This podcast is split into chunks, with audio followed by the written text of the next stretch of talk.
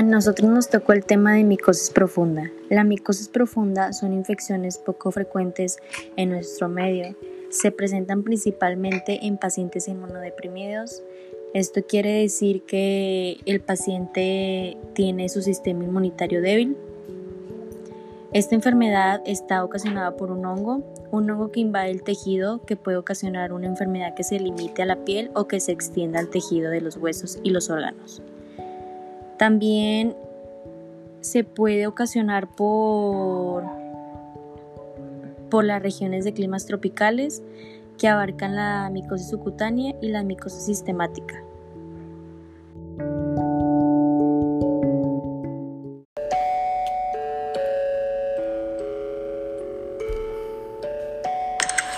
Nosotros nos tocó el tema de micosis profunda. La micosis profunda son infecciones poco frecuentes en nuestro medio.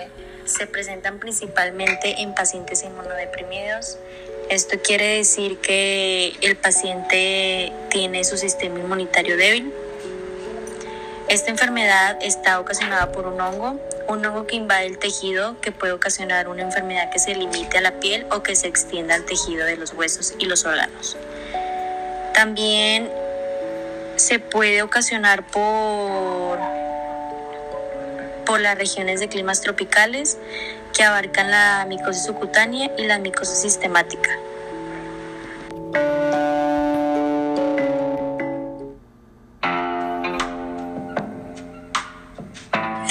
Esta enfermedad está causada por Histoplasma capsulatum, hongo dimórfico que crece como un moho en la naturaleza, o en agar desaborado a temperatura ambiente y en los tejidos humanos como levadura.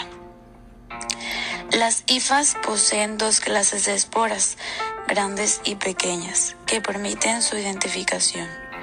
También pueden ser identificadas mediante hibridación del ácido nucleico.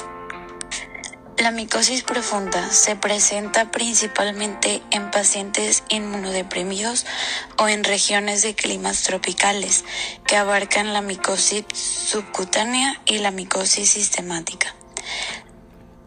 Esta enfermedad está producida por histoplasma capsulatum, hongo dimórfico que crece como un moho en la naturaleza y en los tejidos humanos como levadura. Las hifas poseen dos clases de esporas, grandes y pequeñas, que permiten su identificación.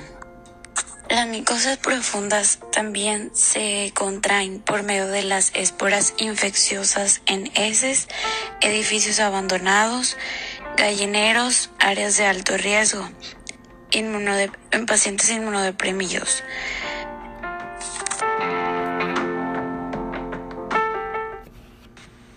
Hola, este es el segundo tema que les habla. Consecuencias de la micosis subcutánea o por implantación producen signos de afectación cutánea, mientras que las micosis sistemáticas solo presentan lesiones en la piel, en algunas ocasiones ya sea en afección, en afección directa de ella como puerta de entrada o tras la diseminación de la infección a partir a partir de un foco profundo. Eh, la mayoría de las micosis subcutáneas y sistemáticas.